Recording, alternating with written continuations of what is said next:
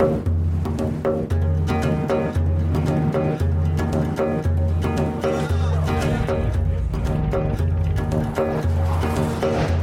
we are. Welcome to Pakistan.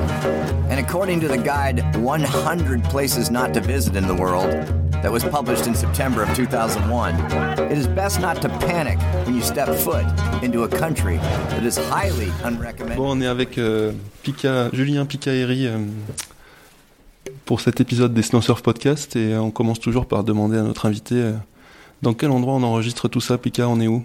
Là, ben, on est chez moi, à Chamonix, dans mon chalet, journée de fun. Donc voilà, on va s'enregistrer ce- cette petite séquence. Et qu'est-ce qu'on voit dans ton chalet? Qu'est-ce qu'on voit dans mon chalet? Ben, Je sais pas, pas mal euh, d'espace dans le chalet, euh, ma femme qui s'en va, et euh, des arbres, euh, des arbres dans le vent, et puis le bas des montagnes. Et s'il faisait beau S'il faisait beau, ben, on verrait la plupart des montagnes du massif du Mont Blanc.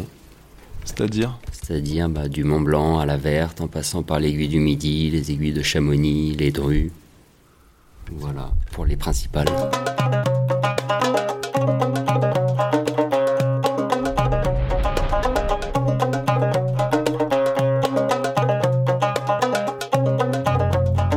euh, Tu me disais que c'est l'endroit où tu as grandi, c'est ça? Ouais, bah, j'ai grandi juste à côté chez mes parents là. J'ai eu la chance d'avoir un terrain ici et de pouvoir construire euh, dans les bois, qui est un, des beaux, euh, des beaux quartiers de la vallée.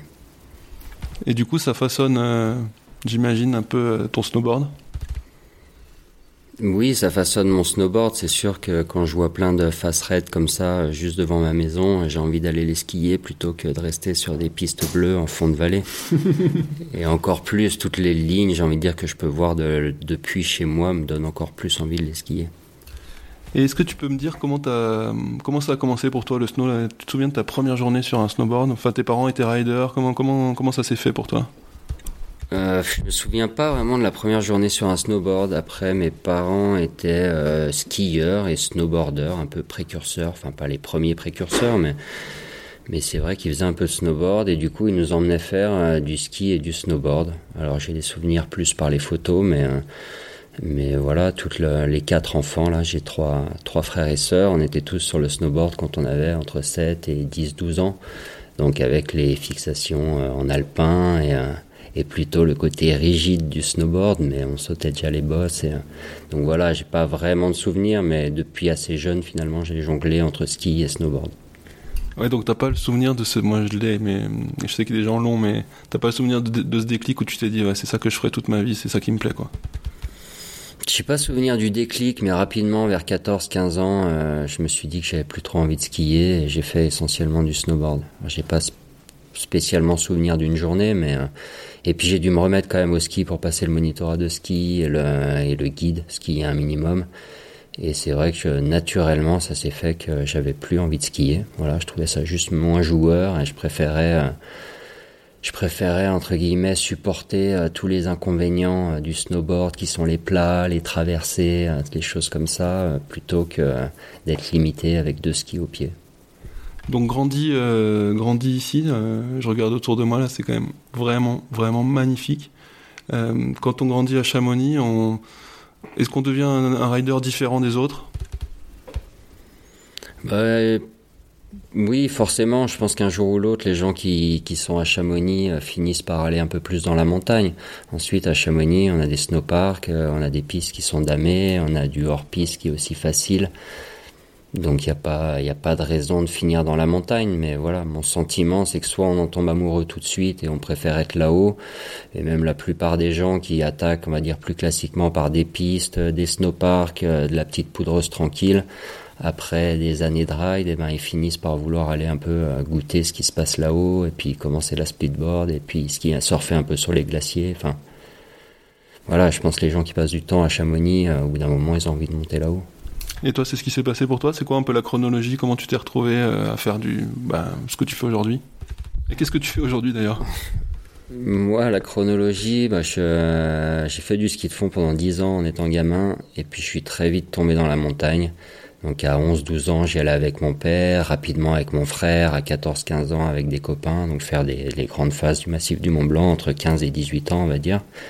Et voilà, je- J'aimais bien la glisse l'hiver, comme tout le monde, ski, plutôt le snowboard à la fin, mais c'était plutôt l'alpinisme qui me, voilà, ma priorité, ma passion, c'était plutôt l'alpinisme. Et euh, et c'est ensuite, euh, voilà, après plusieurs expéditions, je sais pas, le travail de guide, euh, il me fallait quelque chose d'un petit peu différent. Et c'est là que je me suis dit, bah, j'aime bien le snowboard l'hiver, pourquoi pas faire un peu plus du snowboard en montagne. Et puis naturellement, je me suis rendu compte que c'est ce qui, ce qui me tentait le plus. Et c'est vrai qu'avec une vie de famille, ça peut paraître un peu risqué, mais d'un autre côté, c'est ça prend pas forcément trop de temps, j'ai envie de dire. C'est des choses qui sont assez accessibles dans le sens où euh, on peut prendre la benne le matin, euh, se faire deux trois belles pentes, être rentré en fin de journée. Euh, et, si on avait dû faire la même chose en alpinisme, ça aurait pris deux ou trois jours. Ouais, donc toi t'es plus, t'as passé quand le guide? Je sais pas si j'ai fini le guide en 2008. Donc toi t'es plus un guide snowboarder que, que l'inverse, quoi. Enfin, je sais pas, ça, ça semble un peu. Un guide, non, un alpiniste snowboarder euh, qui est devenu un snowboarder alpiniste. Mais c'est vrai que peut-être là, il y a très peu de, de snowboarders qui sont venus au snowboard via l'alpinisme. Et c'est peut-être une des, des choses qui est un peu différente chez moi. C'est que j'ai d'abord fait énormément d'alpinisme pour finalement me dire, ah bah non, c'est le snowboard que je préfère.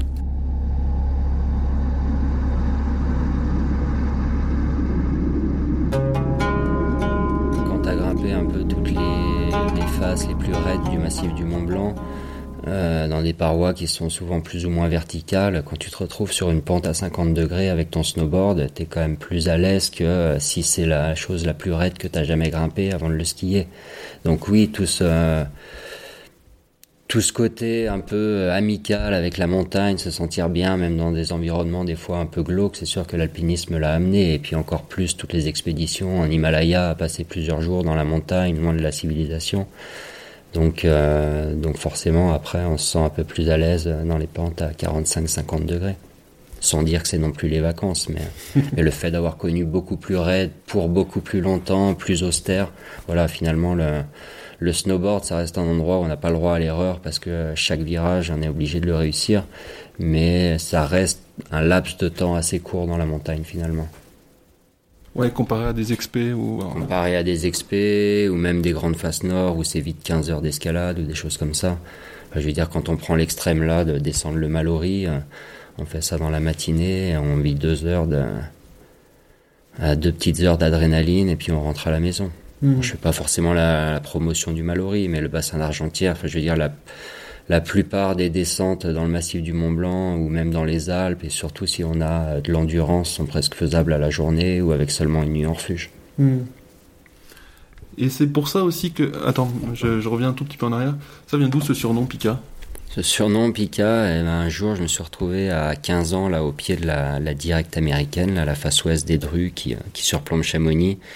Et puis j'avais les cheveux courts, je faisais, euh, j'étais pas très grand, je suis toujours pas très grand, mais euh, j'avais 15 ans, j'en faisais 12, et puis là j'ai un de mes collègues euh, avec qui on allait grimper la face qui a dit oh, bah tu ressembles à, tu ressembles à un Pokémon en fait. on va t'appeler Pikachu, qui est devenu Pika. Et voilà, il y a beaucoup de Julien dans la vallée de Chamonix, donc il n'y a, qu'un seul Pika pour l'instant, donc finalement ça tombe pas mal. Et tu disais que tu, tu, donc, tu viens de l'alpinisme, tu, tu t'as as complètement switché sur le snowboard alpinisme entre guillemets. C'est aussi pour ça que tu te retrouves souvent avec des skieurs euh, dans tes expés ou dans ton ride de tous les jours. T'as pas de religion, je veux dire, tu cherches pas forcément à aller avec, des snowboarders, puis peut-être que les skieurs c'est plus facile. Ou comment ça se fait que qu'on te voit beaucoup avec Sam entre autres, ou tu vas sur ce projet au Pakistan ou l'an dernier sur euh, sur ce que vous avez fait l'an dernier, etc.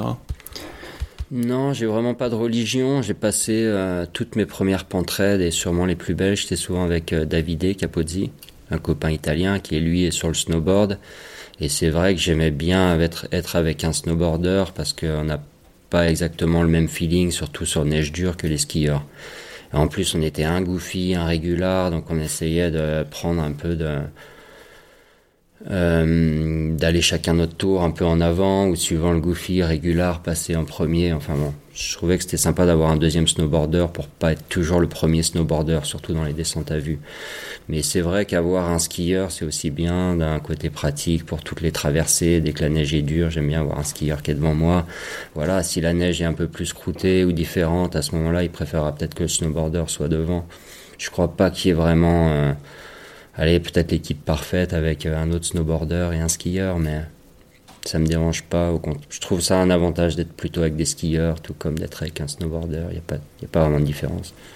C'est juste que tu t'es bien trouvé avec ça, mais que du coup ça colle. C'est juste que, ouais, on a des affinités à un certain moment avec certaines personnes, et que voilà, là, je passé beaucoup de temps avec ça, mais en tout cas, surtout sur les projets vidéo, mais, euh, mais voilà, si demain je dois aller euh, faire une belle descente, euh, je vais plutôt regarder l'affinité en premier plutôt que savoir si c'est un skieur ou un snowboarder, ou Ouais, un télémarqueur ou un, un snowblader.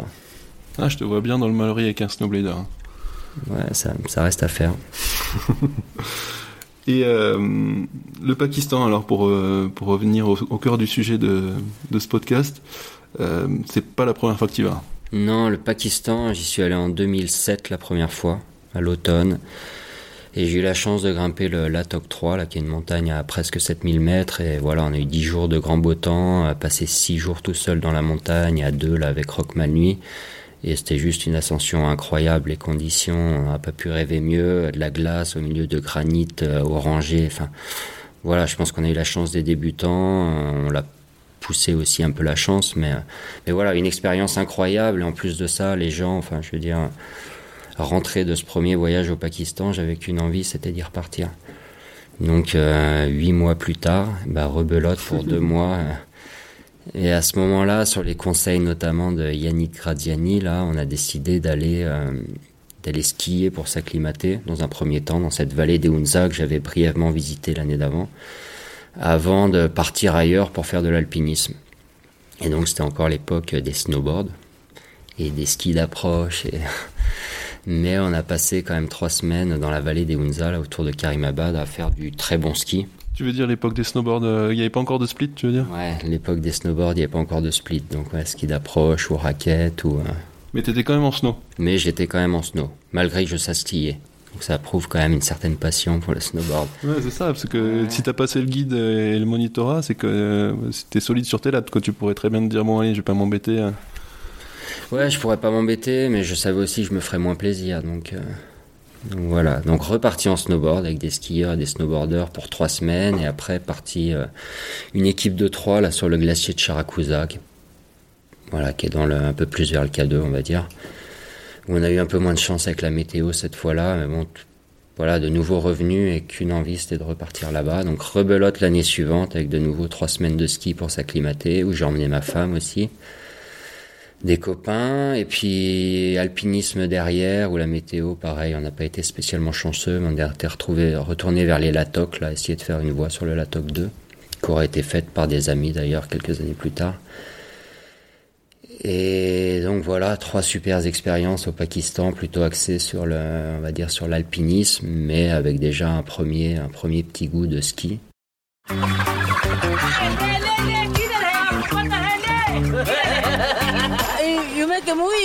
Et donc 2009, t'emmènes ta femme, euh, l'année où t'as emmené ta femme, c'est 2009, c'est ça? C'est l'année où on s'est séparés non Et non, mais je veux dire, c'est l'année d'avant que vous ayez des enfants, quoi. et ouais 2010 la première petite est arrivée Donc c'était, euh, genre, elle a, elle a été conçue là-bas ou? Non, elle n'a pas été conçue là-bas, mais, mais pas longtemps après. ouais. Et du coup, 2012, j'ai pu y retourner, j'ai eu la chance d'y retourner pour, euh, pour trois semaines là, avec des copains. Donc le, le deuxième enfant était en cours, mais j'ai réussi à m'évader trois semaines. Et là, c'était vraiment que pour le ski, avec les splitboards. Et voilà, je me suis rendu compte du potentiel de, de la vallée qui finalement, euh, voilà, seulement en trois semaines, a réussi à skier 7 ou 8 pentes avec entre, euh, voilà, des dénivelés entre 1000 et 2000 mètres chaque jour. Donc clairement conquis, euh, conquis par le, voilà, la beauté, l'accessibilité. Enfin, j'en étais au courant, mais j'étais peut-être pas encore aussi passionné de snowboard euh, à cette époque-là. Là, je me suis dit, bah ouais, c'est, c'est le paradis.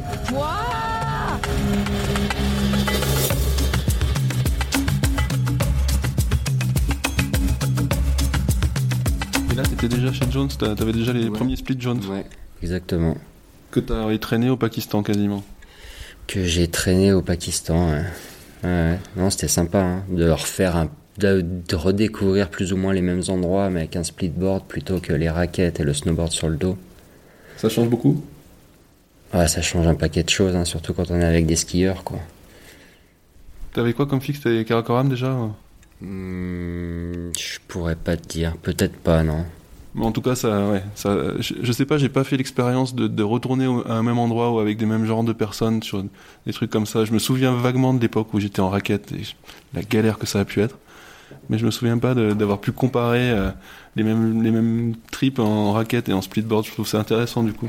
Bah, finalement, c'est vrai que pour le Pakistan, on fait souvent la raquette ici, mais pour le Pakistan, on était plutôt en petit ski d'approche. Comme ça, on bénéficiait de la trace des skieurs et euh, mais bon, tu portes ton sac, euh, tu portes ta planche sur le dos euh, dès que tu es sur la neige, et puis tu portes tes petits skis d'approche à la descente, donc c'est quand même un peu, un peu fastidieux. Ouais, c'est clair qu'on est content du splitboard quand même aujourd'hui. Voilà, ouais, surtout pour faire un peu plus des grandes distances, et, hein, ça a changé. Et du coup, le Pakistan, donc euh, ça commence en 2007 quand tu l'as raconté, tu y retourné gavé de fois, il se passe quoi avec ce pays? C'est un paradis ou quoi? Il se passe quoi? Ben franchement, Karimabad c'est un petit paradis, ne serait-ce que pour chiller euh, dans la ville et voilà, prendre du bon temps. Il y a un paquet de possibilités. J'ai vraiment noué des contacts avec certaines personnes là-bas. Enfin, le cuistot c'est un peu comme mon père, notre guide c'est un peu comme mon oncle. Je connais de plus en plus de monde. Ouais, c'est voilà, c'est le. J'adore Chamonix, j'y passerai sûrement ma vie, mais s'il y a un autre endroit sur la planète où j'aime passer plus de temps, c'est Karimabad et j'aimerais bien y passer plus de temps dans le futur. Karimabad, c'est la, c'est la capitale, ça? C'est la capitale, en fait, ça s'appelait Baltit avant. Euh, il y a un grand fort, c'est euh, voilà, c'est une vallée où il y a des gens qui passent depuis des milliers d'années, euh, centaines d'années, un peu plus de mille ans avec les routes de la soie. Du coup, il y a eu certaines dynasties. Enfin, c'est un peu l'histoire est un peu complexe, mais mais voilà, Karimabad, c'est c'est un peu la capitale de la vallée. Et c'est un petit village qui est à 2500 mètres d'altitude, avec peut-être un millier d'habitants, quelques petits villages autour. Je veux dire, c'est pas, c'est pas non plus énorme. Parce que c'est quoi en fait la vallée des Hunza Si tu peux la décrire vite fait comme ça, c'est des gens qui l'ont jamais vu, qui, ont, qui sont jamais allés. Ça ressemble à quoi? La vallée des Hunza, je sais pas, c'est une vallée qui fait, euh, on va dire 200 km de long et qui sur les 100 premiers kilomètres est plutôt assez large. L'endroit le plus joli est sûrement autour de Karimabad. La vallée vraiment s'élargit. Donc le fond de la vallée avec toujours une rivière principale et beaucoup de verdure. Au-dessus de cette verdure, qui euh, c'est très aride, donc très marron. En fait, voilà, c'est un paysage très désertique, mais en, en irriguant l'eau depuis les glaciers avec les water channels qui font des fois des kilomètres et des kilomètres de long, ils ont réussi à irriguer des des, mètres et des mètres carrés de parcelles au fond de la vallée. Donc ils sont capables de faire de l'agriculture, de un peu tout et n'importe quoi. Donc il y a vraiment un super contraste entre le, le vert au fond de la vallée, les montagnes autour qui sont très marron, orange, ocre, et puis les sommets enneigés. C'est juste assez, assez unique.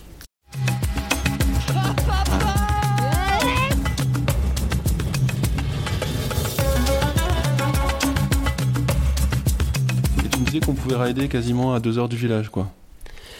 Eh ben pour différentes raisons, on est allé sur un spot que je connaissais déjà, mais avec euh, la route qui s'améliore toujours un petit peu, ouais, à moins de deux heures du village, euh, suivant la hauteur de la neige, 15 euh, à 45 minutes de marche, et hop, les pieds dans la neige. Et à cet endroit-là, il y a au moins 30 lignes différentes à faire. Le sommet principal est à 5006. Départ à 3002, sommet à 5006. Ouais, c'est pas exactement la même que dans les Alpes, quoi. Ouais, c'est pas la même, mais il y a une multitude de runs à faire à 4000, à partir de 4002, 4005, 4008, 5000. Et alors le, la genèse de ce film euh, Unza dont tu m'as montré des extraits là avant qu'on qu s'asseye pour discuter, c'est quoi? Comment c'est parti de quoi? D'une discussion avec Sam un soir ou de c'est plus vieux que ça Ça part de ton premier trip là-bas, t'avais envie de filmer? Enfin, c'est quoi la genèse de ce film? Comment ça s'est passé? Non, je j'ai toujours un petit peu filmé là-bas quand j'étais au Pakistan, mais pas avec les mêmes moyens, mais je faisais souvent les montages, ou mais j'étais quand même un peu... Euh, non, la genèse, c'est que moi j'ai toujours eu envie de retourner là-bas, et depuis que euh, je passe beaucoup de temps avec Sam, depuis trois ans, euh, on a souvent parlé du Pakistan, il s'est bien rendu compte que ça me branchait, lui directement, quand je lui ai parlé de ça, j'ai rendu, je me suis rendu compte aussi que c'était quelque chose qui, qui lui ferait plaisir, qu'il avait déjà avant imaginé aller au Népal ou d'autres choses, et puis les projets des voilà, le projet suivant, euh, c'était pas le moment d'y aller. Et puis on s'est dit, euh, voilà, le, printemps dernier, s'est trouvé que c'était le bon moment. Donc un an avant, on a commencé à s'organiser, à trouver une équipe, à essayer de trouver un peu des budgets, voir comment on pourrait s'organiser.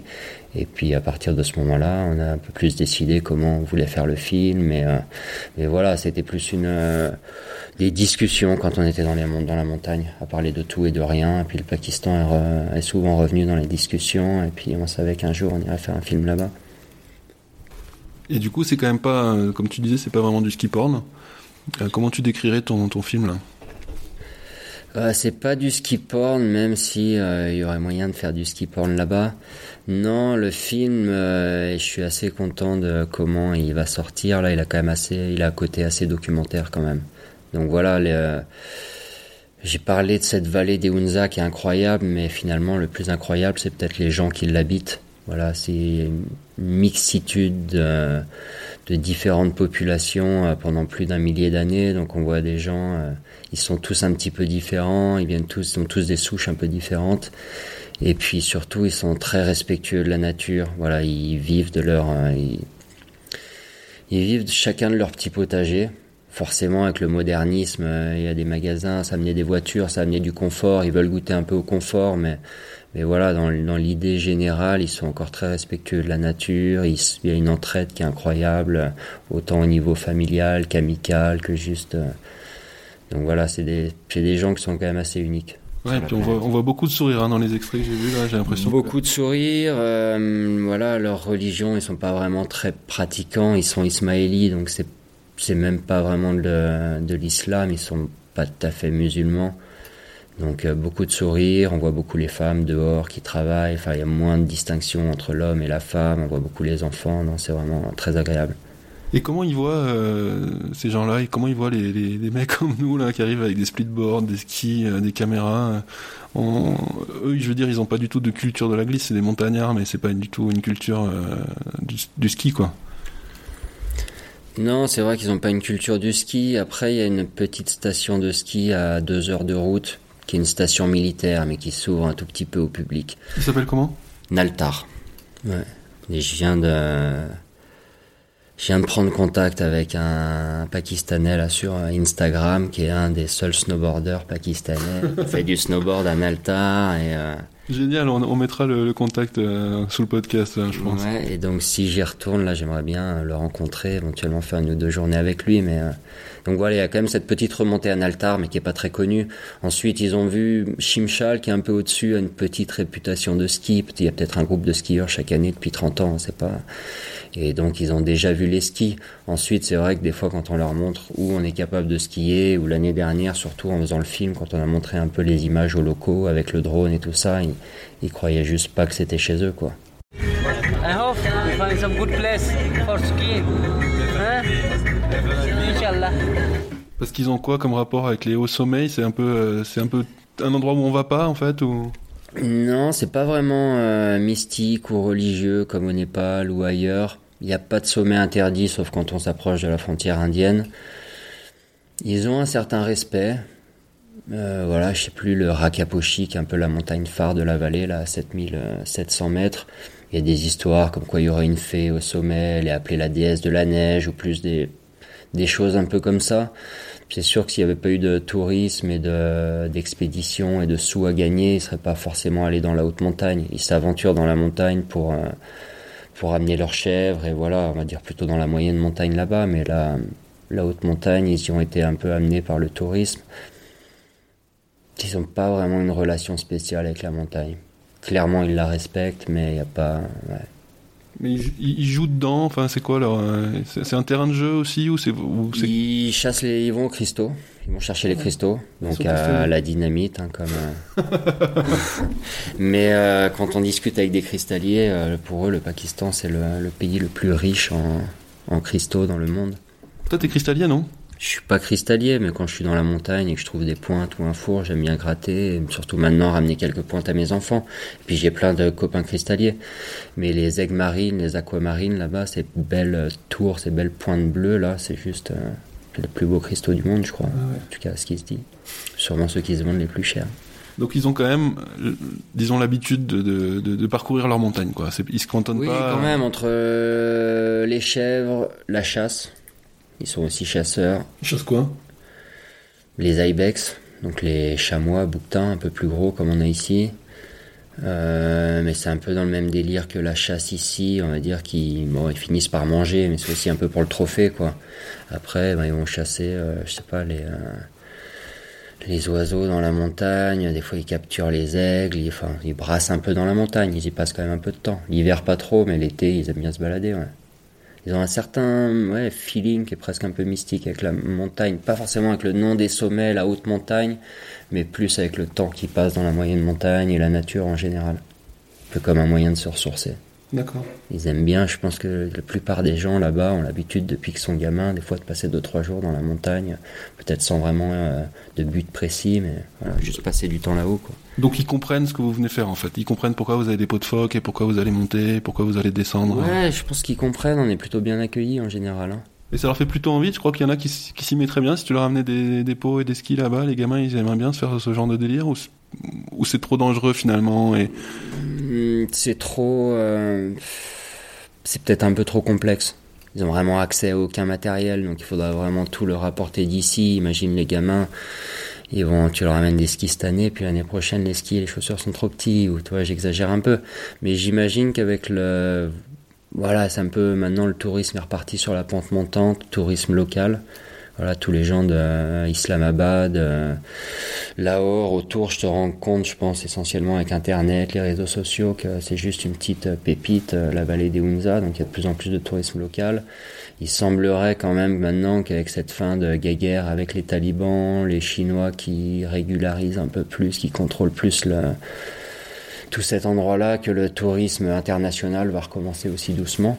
Enfin voilà, ne serait-ce qu'en France, euh, la région du Gilgit-Baltistan, donc toutes les montagnes du Karakoram, ne sont plus euh, considérées comme zone rouge, mais sont passées en zone orange, ou peut-être orange plus, mais il y a déjà, un, voilà, il y a déjà un, un petit pas en avant.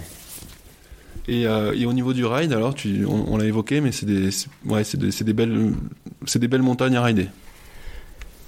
Il y a des très belles montagnes à rider. J'ai envie de dire que pour l'instant, euh, je, on s'est contenté de rider plutôt les, les petites montagnes. Donc voilà, dans les petites montagnes, peut-être les lignes les plus raides, mais, mais c'est vrai qu'en restant dans les petites montagnes, dans un premier temps, on a des, gens des approches qui sont pas trop longues. Donc pas besoin d'avoir des milliers de porteurs et de payer trop cher, même si c'est toujours sympa de donner des sous aux porteurs, mais ça reste quand même un gros coût. Et puis surtout, c'est une neige qui est pas qui est pas trop affectée par le vent, donc on se retrouve très souvent dans des ex- expositions plus ou moins nord, on va dire entre nord-ouest et nord-ouest, au-dessus de 4000 mètres, à trouver de la super poudreuse qui est plutôt stable, quoi. Là, un peu cette vieille neige poudreuse euh, qui se un petit peu, mais qui est pas trop profonde à remonter et qui est, qui est plutôt euh, pas très pas trop dangereuse en termes d'avalanche. Et ça tombe régulièrement? Je veux dire, si j'y vais en avril, je suis à peu près sûr d'avoir de la bonne neige. Ou comment ça marche la météo locale euh, et la neige?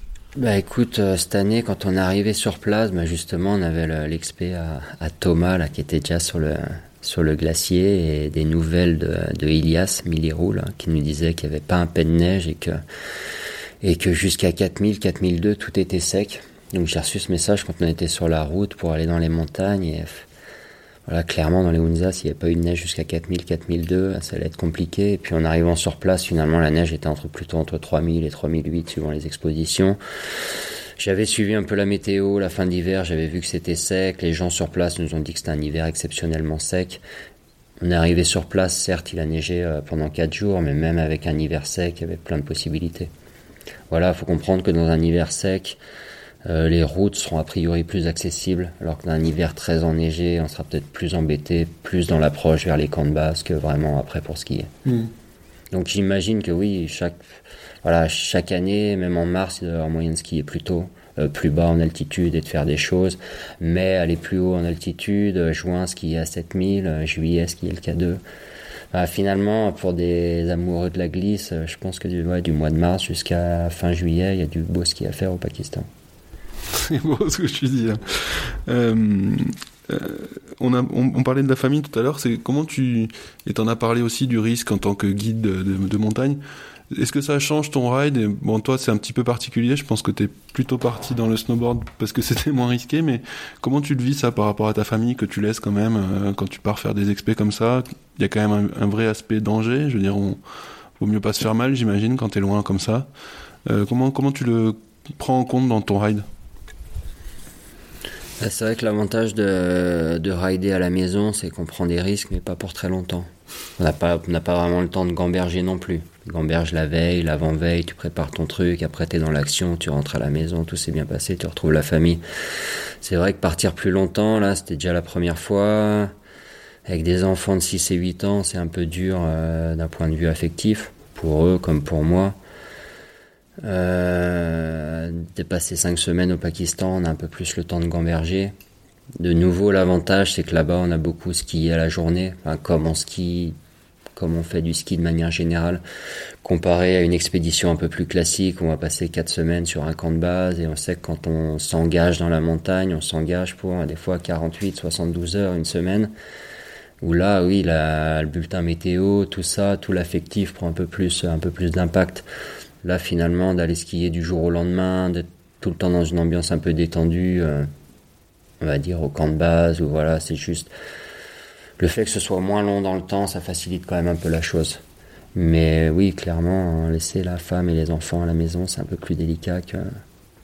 Voilà, je pense que si j'étais toujours célibataire euh, à, cette heure-là, et je regrette pas, je regrette pas d'avoir la famille, hein, mais voilà, la vallée d'Unza, ce serait juste parfait pour passer euh, trois semaines à snowboarder pour s'acclimater et puis ensuite aller passer euh, quatre ou cinq semaines sur un glacier, sur un camp de base pour aller skier des montagnes plus grosses.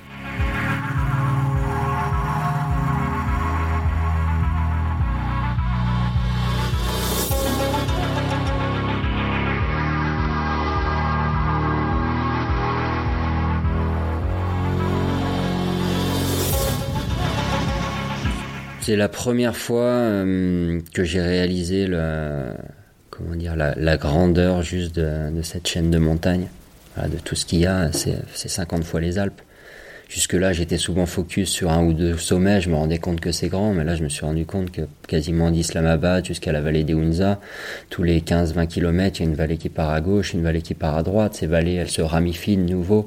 Donc, je sais pas combien il y a de sommets au-dessus de 6000, peut-être deux, peut-être au moins un millier il y a plus de 100 sommets au-dessus de 7000. Enfin, je veux dire, c'est juste.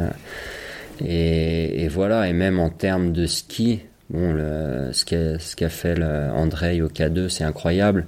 Il y a quelques belles lignes qui ont été faites, mais quand on voit ce qu'on arrive à skier dans les Alpes, retranscrire ça au Pakistan dans des lignes de 2000, 2500 mètres de dénivelé à 6000, 6500 mètres, euh, il y a un potentiel qui est juste dingue. Et autant en alpinisme, il y a beaucoup de choses qui ont été faites. Il reste plein de choses à faire, mais ils ont déjà quand même bien poussé la, bien poussé la chose. Autant à mon, je trouve qu'en ski, snowboard un peu extrême, il n'y a rien qui a été fait. Mais la mauvaise chose, c'est qu'on voit plein de belles photos de loin avec des super pentes et on se dit, ouais, ça c'est incroyable. Et puis plus on rapproche notre nez de la montagne et plus on se rend compte qu'il y a des séracs qui pendent à droite à gauche, des énormes champignons de neige. Enfin voilà, plein d'aléas qui font que finalement, euh, euh, il y a seulement 5 euh, ou 10% de ce qu'on pourrait voir de loin sur des belles photos qui est finalement rideable, en tout cas en prenant un risque à peu près mesuré. C'est marrant, c'est exactement ce que m'a raconté Thomas sur son expérience au Pakistan. Donc voilà, on allait visiter un moment une vallée euh, que j'ai vu trouver sur Google Earth. On a même en ayant fait un repérage au drone la veille avec un peu la mauvaise visibilité, le lendemain on s'est retrouvé en plein milieu du run à 5005 et on voyait les champignons au-dessus de notre tête. Il était 10 heures du matin ou 8 heures du matin mais il faisait déjà chaud. On s'est dit mais qu'est-ce qu'on fait? Comment on a pu zapper ça hier quoi? Et puis bon, on a fini par redescendre, mais, mais voilà, trouver la belle ligne sans trop de danger objectif, parce qu'on est quand même bien obligé d'accepter un minimum de risque quand on est là-bas, mais ça devient plus compliqué. Mais en tout cas, ça laisse rêveur. Et pour terminer, tu donc es un rider euh, Protector Winter France depuis quasiment depuis la fondation de, la branche française. Euh, tu es dans la Rider Alliance. Euh, tu, tu rides aussi pour Jones, qui est quand même le fondateur de Protector Winter. Comment tu, combines ça avec ce genre de trip quand même très lointain en avion euh, Qu'est-ce que ouais Comment tu comment tu gères ce côté euh, bah, écolo que tu as clairement hein, euh? Bah, Déjà, je le gère dans un sens où, où je voyage quand même assez peu. Donc voilà, je suis amoureux du Pakistan. Là, c'était l'occasion de faire un film. Euh, c'est vrai que quand je suis à la maison, j'essaye de guider plutôt mes clients dans la vallée parce que ça a un côté sécuritaire, mais aussi parce que ça évite d'aller euh, faire des kilomètres et des kilomètres de route. L'été, j'essaye aussi principalement de passer l'été ici. Je fais un peu de vacances avec la famille, mais j'évite d'aller à l'autre bout de la planète. Euh, je l'assume dans le sens où, voilà, on, on part là-bas pour faire un documentaire, déjà pour promouvoir le Pakistan, qui est un pays qui est dans, mon cœur. Et puis voilà aussi pour promouvoir les montagnes, un style de vie que les, que les Pakistanais, que les Hunza ont là-bas, qui est quand même très, très écolo, mais surtout très, voilà, ils ont un attachement avec la, montagne, la nature qui est, qui est assez unique. Mmh. Donc voilà que les, que les, les Européens, les Occidentaux euh, puissent aussi euh, ouvrir un peu les yeux sur ces gens qui sont pauvres mais qui vivent en harmonie avec la nature. Et puis euh, voilà, on, s'est mis d'accord avant de partir, on a décidé de, de reverser une compensation euh, carbone sur notre voyage. Donc on calcule un peu notre empreinte carbone sur tout le, tout le voyage et puis ensuite on reverse une compensation euh, à une association qui offre pour le bien de la planète, type 1% pour la planète. Ou, voilà, on n'a pas encore décidé, ça a été compliqué de de choisir, mais, euh, mais clairement, quand on est parti, c'est quelque chose qu'on voulait faire et qu'on voulait promouvoir après. Et donc, euh, Pakistan, j'imagine que tu y retourneras, mais c'est quoi, euh, qu'est-ce que tu as dans les cartons pour cet hiver C'est quoi la suite? La suite, bah, c'est attendre la neige déjà. Ensuite. On en voit déjà pas mal hein, de tes fenêtres. Hein. Il, y en a, il, y en a, toujours, j'imagine, mais là, c'est quand même très beau. Hein.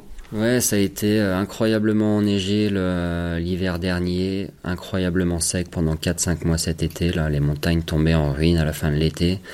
Donc là, on a une première euh, petite couche de peinture, donc c'est sûr que ça fait plaisir.